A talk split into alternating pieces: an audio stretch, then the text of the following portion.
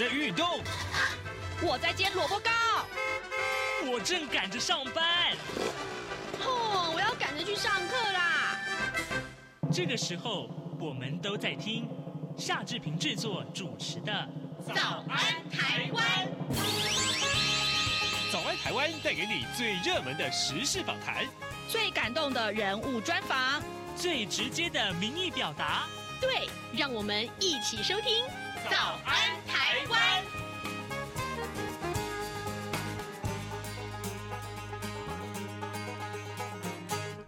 安，台湾！我是夏志平。今天是二零二三年的五月十八号，星期四，礼拜四，我们进行刘碧荣时间这个单元啊。待会儿呢，志平要。为您连线东吴大学政治系刘碧荣教授，我们请刘老师为我们解说最重要的新闻外电。这个礼拜呢，国际上很多很多的要这个关注的这个眼光都是停留在泰国和土耳其，他们呢都有这个呃重要的选举。待会儿呢，我们就请刘老师就这两方面呢，先来跟大家进行分析。啊，在跟刘老师连线之前呢，志平有一点点的时间来跟大家说一说各平面媒体上面的头版头条讯息。首先，我们来看到《联合报》和《中国时报》呃，都把这一则消息放在头版头。那这个《自由时报》则是放在头版啊啊，这个、讲的是什么事情？就是国昨天国民党啊、呃、正式宣布提名侯友谊新北市长，他来啊、参选二零二四。让我们来看一看《联合报》的内文吧。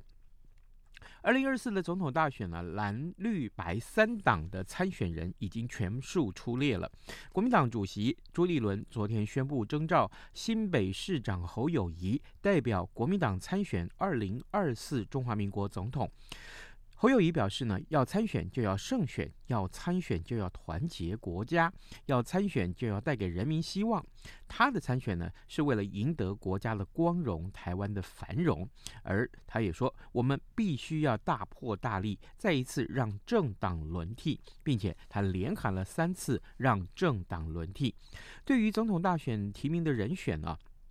那么朱立伦昨天在中常会是宣布说，根据科学数据啊，以及各地。党籍县市长以及立法委员，还有立委提名人的共同意见，决定要征召侯友谊参选。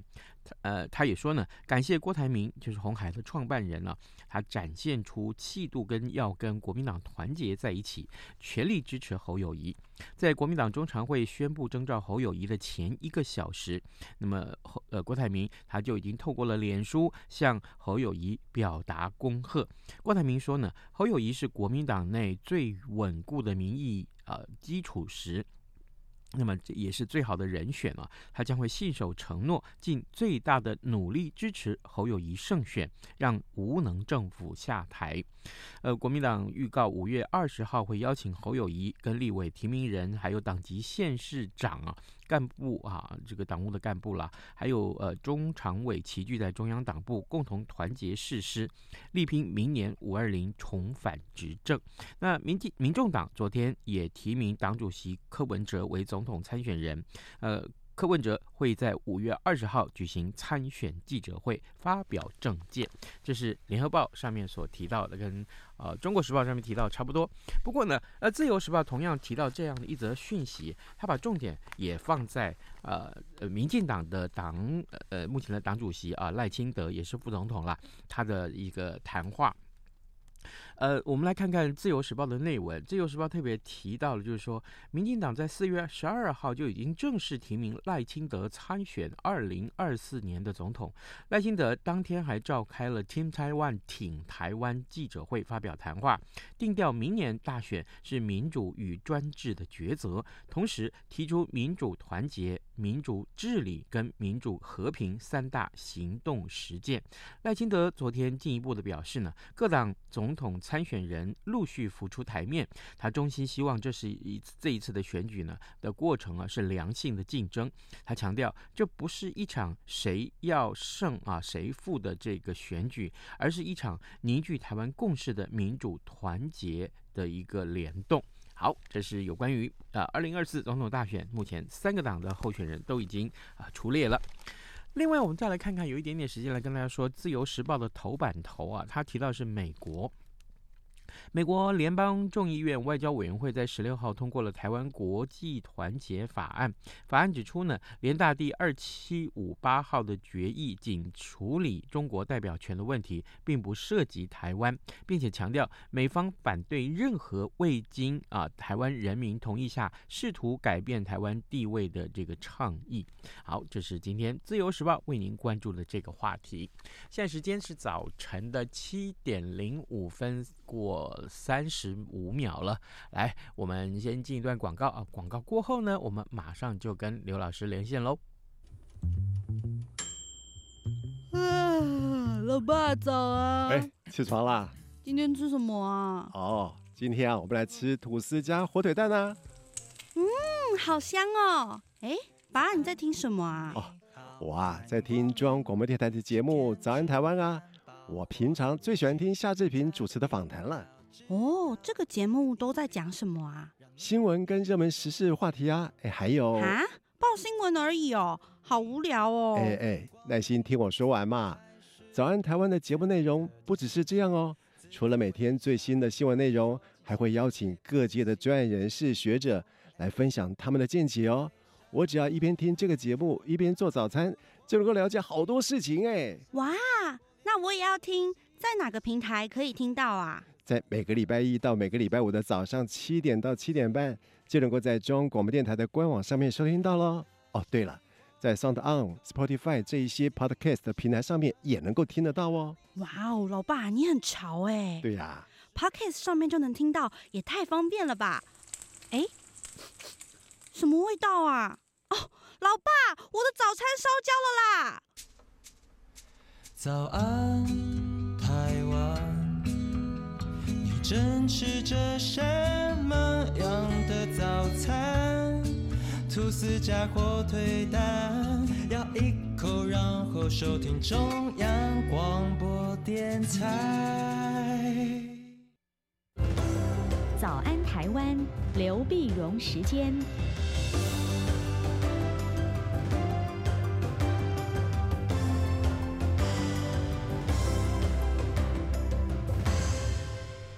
这里是中央广播电台台湾之音，您所收听的节目是《早安台湾》，我是夏志平。此刻时间早晨七点零七分四十五秒了，来，我们要为您来呃呃关注重要的国际要闻呢、啊。我们要连线的是东吴大学政治系刘碧荣教授，我们请刘老师来为我们解析。老师早安。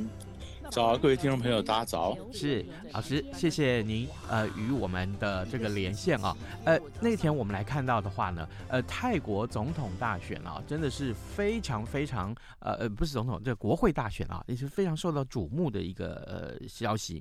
呃，我想先请老师为我们介绍，那这这一次的这个选举带来怎么样的改变？还有呢，可能对未来泰国的政坛又有哪些个影响？嗯，所以这一次的这个泰国的大选呢，我们上次也也也多少谈过一点啊。那么那是我们晓得现在的这个总理或者首相巴育啊，他已经他是二零一四年政变上来的，那政变上来的，所以大家在想说，这次等于对现在的军政变的这个政府呢，做一个呃，等于一个信任投票啊，到底我们觉得泰国要不要改变啊？当然，很多时候泰国都是要要改变哈。那么很多民主派人士说不行，军方的这个权力还是太大，太大呢。所以在呃选前呢，呃你就看到两股比较大的一个民主派的一个势力。那一个是呃魏泰党啊，魏泰党，魏泰党呢，那就是以前这个首相啊或者总理啊，他信呢，他的支持者就以前红衫军呢，他们多半大本营就是在泰国的北部的这清迈。清迈的这边这样来的这个魏泰党，魏泰党呢，嗯、呃，他的这所推出来的这个总理的这个候选人呢，就是他信的这个小女儿，呃，贝东塔，贝东塔呢，然后然后第二个呢就是前进党，啊，前进党也是一群年轻人，基本上支持的就是 Z 时代，就是九五九五年以后出生的啊，那么、呃、他们这这两这个在选在选前呢，嗯、呃，大家都是看到魏太党的这个领先呢，呃，一直领先非常多。可是他越来越悬到后面呢，前进党的整个势力整个冲上来了啊，冲上来，结果后来选完的结果是前进党这是第一大党，啊，前进前进党魏太党就在国会的席次呢输给他十席了啊，输给他后面，那这个代表什么意思呢？啊，代表意思的时候，第一个就是你想的这个魏太党，它代表的是过去红衫军的一些旧的势力，它基本是它是一个呃比较比较是民粹化的一个一个经济政策，民粹的改革，就是农村的一些选民呢，就是我现在的经济情况好了，我现在挑战的，我要求跟城市白领要有同样的平起平坐的呃同样的政治权利啊，它是比较阶级阶级的一个一个对抗。那前进党实际上就是代表的更多的是世代，啊、嗯哦，那他们要改革的不全是说民粹啊，他们更要改革王室啊，整个制度上的改革，啊，这种改革，所以，所以你看，而且对前进党那些支持人来讲呢，他们觉得这个魏泰党的那些红衫军的这旧的势力还是太老，哦，所以你可以看到很清楚的一个世代的一个一个一个从来出来，那当然到后来这个前进党领先了以后。呃，魏泰党的这贝东坦，他们当然也表示对前进党的，尤其他的党魁皮塔，呃，表示恭贺啊，恭喜他。可是问题是什么呢？问题是泰国的整个制度，上议上议院、下议院，上议院的两百五十席都是军方指定的，是没得选的。下议院五百席里面呢，那当然就四百席是。呃，普选票一百席是政党票。嗯，那我们刚刚讲说，呃，要如果选出谁谁是呃首相呢，或者么像总理呢，呃，那他其实他是他是在总共七百五十席里面要过半的。嗯，啊，那么就当时就是总理是这样的，他是这个呃，这哪个政党赢了啊，或者怎么样，如果他能够阻隔，他是推出来说啊，本党支持谁担任这个总理。那么他不一定是，呃，也是不一定，总理本身不一定是议员，嗯啊，但他我支支持谁？那你想在这个七百五十席里面，一半是三百七十五啊，三百七十五那也得三百七十六啊。嗯，那三百七十六，那就那就就很有意思了，因为这两个党家，那么这这现在就算前进党他说我跟魏泰党可以是结合，嗯，前进党跟魏泰党结盟加起来还是不够三百七十六啊，才二百九十二，嗯，对对，还是不够啊，嗯。啊，那么还是不够，那怎么办呢？那你只有去。还有跟别的小党啊，比如说太自豪党啦，比如说民主党啦，公民力量党啦，所以所以皮塔就发出了这个邀请，就邀请别人一起来组阁嘛，啊，那这里面当然就还有很多呃谈判的这个这个这个呃各种的动作正在进行嘛，因为你七月份才会进行上下两院的联席会嘛，来下两联席会联席会的结果才会选出来，这中间就各种利益的交换啦，呃谈判啦，啊，那他们那可是问题在。皮塔他的改革呢，嗯，比较激进一点。嗯，他们要改革王室啊，有一百多条对王室不敬的法律啊，好多其实都可以拿掉啊。要改革制度上改革王室，那那些旧的王保皇的这个势力不见得赞成嘛。嗯，所以军军方的势力、保皇的势力、保守的一些一些城市白领，他不见得希望有这么大的改革。所以这里面隐约的就还有一些变数。嗯，那变数第一个变数就是。本来就传统上，如果军方不满意，军方会不会发动政变呢？啊，但是军方在事前已经说不会，我们绝对不会啊。那可是根据以前的经验，还有第二个变数啊。第二变数是什么呢？就是会不会宪法法院有什么动作呢？以前前进呃前进党的前身叫做未来前进党，嗯，未来前进党在上一次选举的时候得了六百席，也选得非常好啊，嗯，就后来这党就被解散了。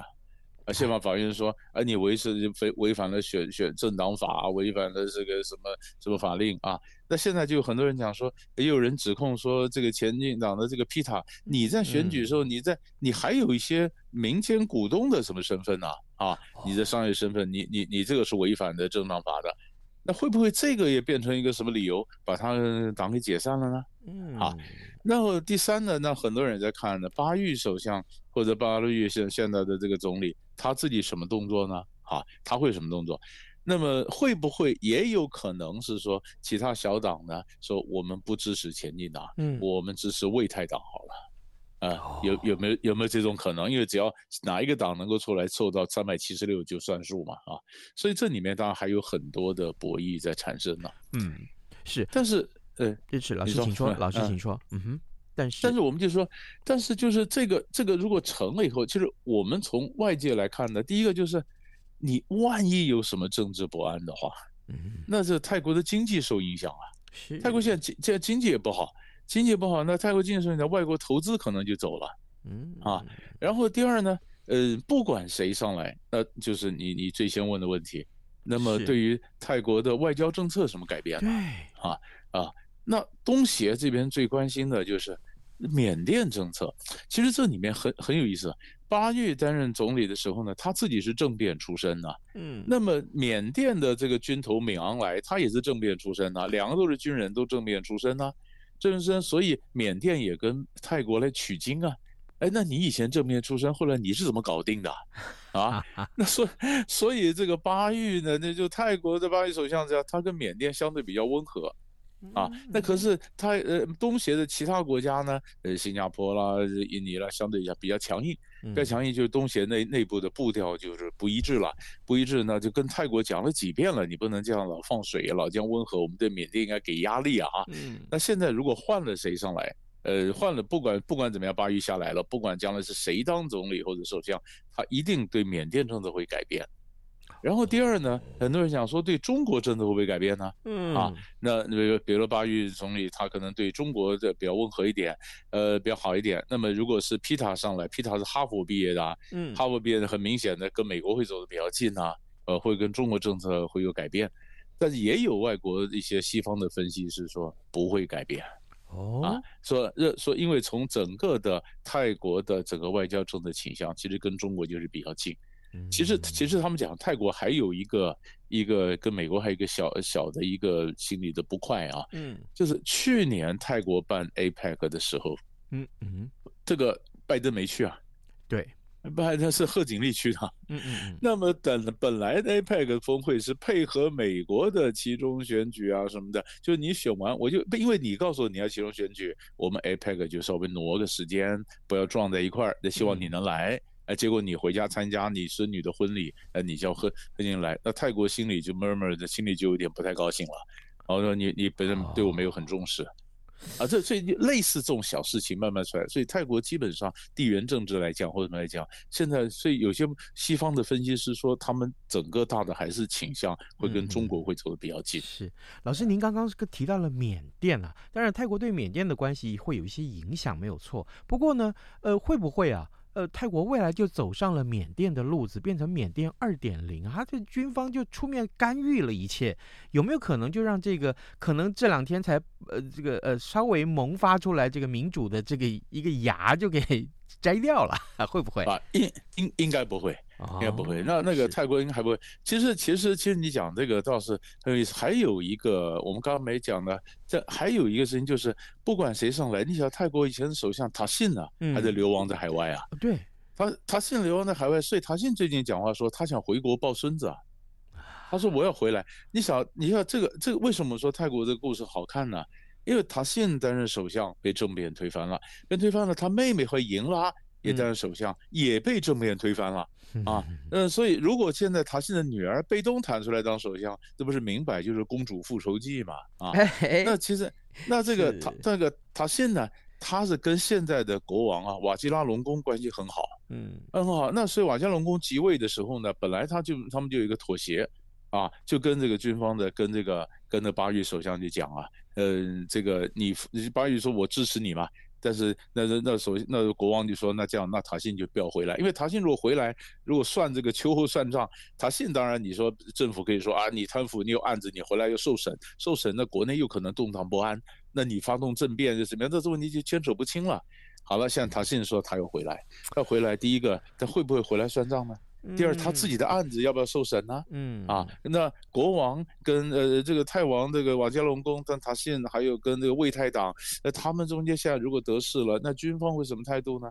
哎，塔信回来就很就就就觉得很低调，我只是回来含饴弄孙而已，呃，我没想要挑战任何人，所以这个本身就是也很有这个发展的这个故事的发展性啊，所以也很值得我们来观察。哇，太有意思了，这没想到这个泰国的政情这非常的精彩啊！哎，各位听众，今天早上志平为您连线访问东吴大学政治系刘碧荣教授，我们请刘老师在节目中为大家分析啊，呃，首先关注的就是泰国的国会大选，当然，呃，这个。这个选举的结果，大家已经可以从新闻上读到，但后面的影响实在是太多，值得观察的地方实在是太多了啊。老师，接下来我们看看另外一个非常重要的选举，就是土耳其的总统大选。向来老师在为我们来分析土耳其情势的时候，总是会提到这个呃鄂尔多安，或者我们翻成埃尔段。好啊，那现在在这个总统大选里面，他到底会选呃连任呢，还是说他会被被这个呃取代呢？所以这个这个也是很有很有意思啊，因为他第一轮呢，就是鄂尔多安跟和跟他的这个呃竞争对手呢，那么基里达欧鲁呃都没有过半，啊都没有过半都没有过半，所以五月二十八号呃要选要第二轮嘛哈，嗯，可是没有过半里面呢，鄂尔多安选的不错呀。他是四百分之四十九点二四，啊，那反对党六个反对党虽然这是团结推出来一个老公务员老先生呢，基里达欧鲁，他被叫做土耳其甘地啊，嗯，他也说他也只选一任，大家不要担心，我的目的是要扳，呃，把把土耳其的这个这个政治把它扳回来，扳回民主啊。那么他是他们这个势力才四十五点零六，嗯，啊，那四十四十九点二三四五点六，鄂尔多安还是赢的比较多啊，啊。所以我我们如果看西方的媒体的话呢，西方的是非常讨厌鄂尔多安，鄂尔多。安他的做法，这你你你，当然你说你在，嗯，他他是鄂尔多安他标榜的，他说他的成就就是走独立的外交，嗯，那西方最讨厌人走独立的外交，是吧？你你不能你人在这个北约里面，你跟俄罗斯挤眉弄眼啊，嗯啊，你一方面俄罗斯买 S 四百防空飞弹系统，一方面跟美国要买 F 三十五战机。呃，一一边买矛，一边买盾，这没道理啊！啊，那在在这个叙利亚内战的时候呢，呃，土耳其是支持反抗军，可是呢，怕这个最后内战结束，库德族窜起来了，所以为了防库德族，所以土耳其也跟支持政府军的那边的俄罗斯跟伊朗的关系也开始建立关系。嗯，在美国看来都不是滋味。啊，但是但是反过来讲，可是鄂尔多安有没有问题呢？也有问题。他在内政上是非常的专制独裁，啊，他的行政权独大，然后他的他的这个扩手伸到这些司法权啊，那么那么就就掌控媒体啊，呃，哪个媒体不关，他把那记者就关起来；哪个法官不行，把法官给换掉；哪个警察哪个警察要调查他，就把他调去当交通警察。哇，这这这这就是，而且自。和自己本来前前两年有一个政变，鄂尔多安一直说是美国发动政变，但西方说是你自己弄了个假的政变，趁机打击异己啊，那各种的批评都有啊，都有。那当然就看了到底鄂尔多安这次会不会会不会下来啊？结果他执政快二十年了，那么他起先当总起先总理，后来当总统啊，从总理到总统他自己修宪。本来是虚位的总统，他把它变成实权的大总统，权力越来越大，所以起码从外界的看法或反鄂尔多安的在海外这些势力都希望说他会下来，结果他选的比他想的好。你当然可以讲说，因为选举未必公平，他用政府的资源啊，但是他的确投出比较多的票。那更更值得注意是，二月份不是土耳其地震嘛？嗯，那地震之后本来说救灾。不好，应该很多人怨声载道。可是，在很多灾区投票选出来，哎，他也得票比较多啊。嗯，他得票比较多，所以，所以，所以这个就是，呃，所以现在慢慢的开始，国外的报道开始风向有点转变了，就是说这个反对的势力呢，大概气也就后继无力啊。嗯，这不见得在选的时候会拉下来。现在就看还有一个第三的一个势力，那么，那么，那么，那么有一个极右派候选人叫 Organ，Organ 呢？他有他也有一些票，那么第三个候选人他的票可能投到哪一边，就会那么就会影响到五月二十八号最后的结果。以目前当然看起来，鄂尔多安再做五年很有可能，嗯、很有可能。所以要等到二十八号的第二轮投票的结果。好，对，呃，老好老师，我们还有一点点时间啊，呃，我们再来看另外一个地方，巴基斯坦。巴基斯坦最近有非常有趣的这个呃政情，老也请老师为我们分享。巴基斯坦的国内国内分就是分裂的很厉害啊，就以前的以前总理伊姆兰汗，伊姆兰汗呢就是这就是也是也是在国会里面搞的一个类似的政变，就就是把他给选投下来了，投票投下来，那是他现在是怎么样？他礼拜二被捕了，被捕被捕了以后，就是说呃政府就找个理由找逮捕他，说他这涉及贪腐案啊什么的。哇，结果他整个的巴基斯坦的很多支持他的人就沸腾了，沸腾了，那这么多少人走上走上走上街头啊，然后抗议啊，然后然后就占领一些一些政府的 building 啊，这这个整个整个沸腾，整个沸腾的很严重很严重，结果后来最高法院的就礼拜四的时候就把他给放了。啊，放了，放了，就是说他这个东西，他这阿姆伊姆兰汗当时说，我们这个要要重新大选呢，你们以前在国会里面搞的政变都是不合理的啊，不合法的。但是你那最高法院说，你这个政府逮捕的程序就就就不对哈，嗯，就说你就就交保，就把他给放了，放了。结果这礼拜一呢，又有很多支持政府的人到最高法院门口去围，啊，就说哎呀，说最高法院那个法官大法大法官要下台，因为你跟现在的总理夏利夫以前有恩怨。啊，所以你故意要整他？我天哪！就是 现在总理逮捕之前总理，法院放了下去回大法官，这整个的整个的巴基斯坦的整个政治呈现非常高度的不安，啊，不然这是两极化的非常严重，所以这是我们特别注意后面的会有什么样的一个发展。巴基斯坦的不安的政局的不安，对于区域上的这些安定有什么样的影响呢？是。因为巴基斯坦呢，它呃呃不安，你想巴基斯坦它的地控南亚到中亚的一个交汇。是。啊，你你看它它内部不安，然后内部不安呢，它还有以前你看巴基斯坦还有巴还有巴塔巴基斯坦还有塔利班呢，塔利班也在也在也在去挑动的政府，那么巴基斯坦不安造成南亚整个情势不安。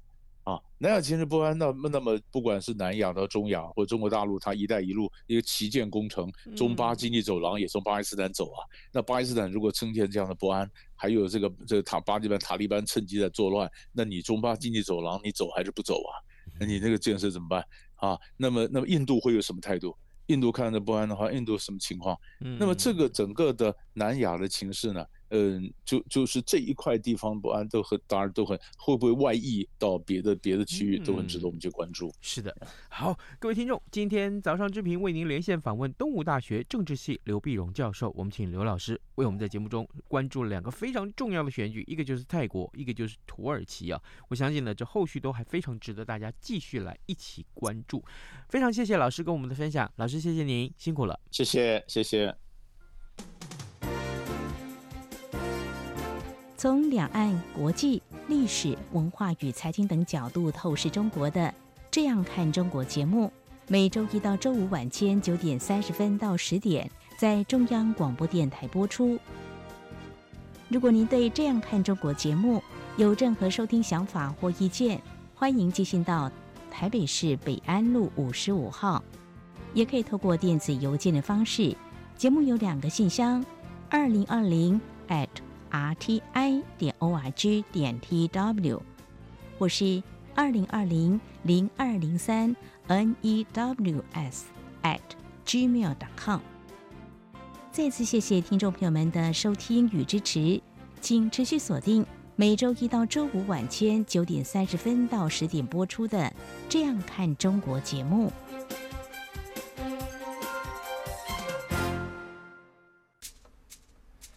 早安，台湾，你正吃着什么样的早餐？吐司加火腿蛋，咬一口，然后收听中央广播电台。早安，暴马仔。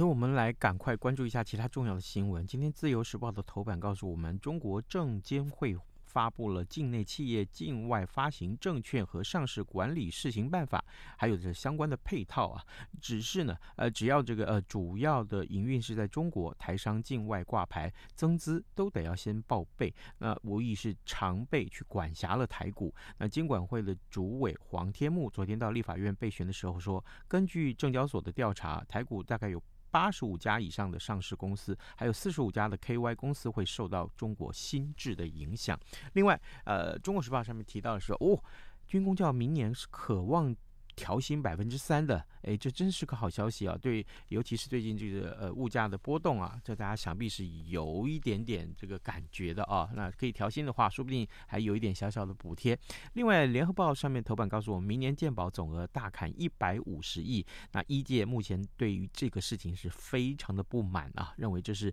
呃只要是利息这个呃跟这个总统大选有关的这这一两年，大概这这些都会出现啊，是非常不公平。好，今天节目时间也差不多到了啊，志平祝你有愉快的一天，咱们明天再会了，拜拜。